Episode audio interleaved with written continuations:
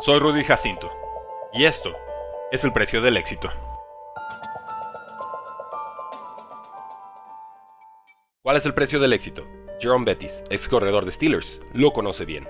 Jerome Abraham Bettis nació el 16 de febrero de 1972 en Detroit, Michigan, el mayor de tres hijos entre Gladys Elizabeth y Johnny E. Bettis. Aunque faltaba dinero, nunca le faltó amor.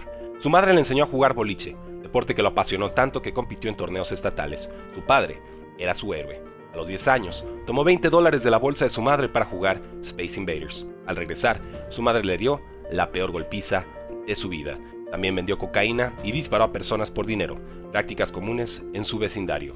Fue lo peor que pude haber hecho, confesó años después. El gordito y travieso Jerome era grande, rápido y reflexivo.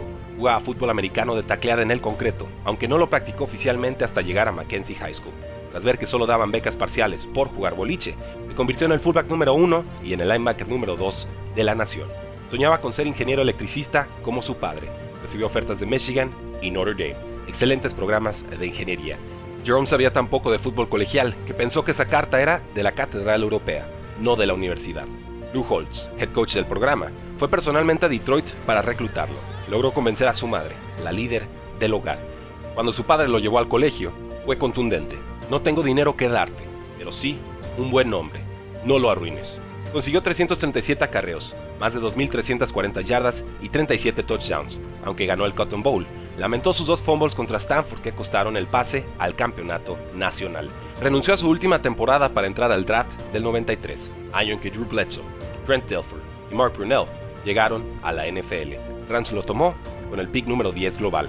Lo apodaron The Bus por su forma de atropellar a rivales. Fue novato ofensivo del año. Tras dos temporadas perdedoras, sin embargo, el head coach Chuck Knox fue despedido. En el offseason del 96, Rams le ofreció convertirse en fullback o buscar trade. Querían un corredor con impacto en el juego aéreo y creían que Betis estaba en declive. Steelers, recién derrotado en el Super Bowl, sumó a Betis y una tercera ronda, pagando una segunda y cuarta ronda de draft. Su impacto fue inmediato, pero año tras año se quedaba corto del Super Bowl. Pero el Polamalu llegó en 2003. Ben Roethlisberger llegó en 2004. La final de conferencia contra su némesis, Patriots, llegó ese mismo año. Steelers volvió a ser eliminado. Jerome Bettis quería retirarse. Dame una oportunidad más, le dijo un novato Big Ben. Prometo llevarte al Super Bowl. El linebacker Clark Higgins insistió.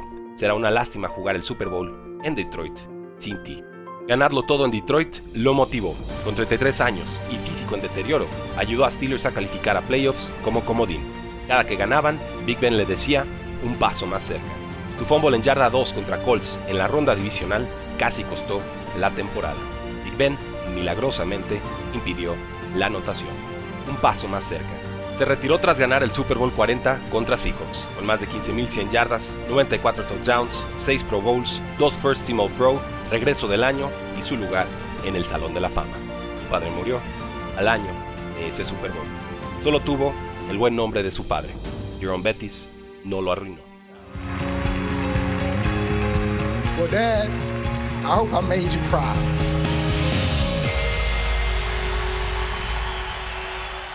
Únete al precio del fantasy, tu arma secreta en fantasy football, rankings globales y posicionales para dominar tu fantasy draft, waivers semanales para tomar a los mejores jugadores disponibles, dynasty rankings para dominar tus ligas por años y chat de Telegram para resolver todas tus dudas en tiempo real.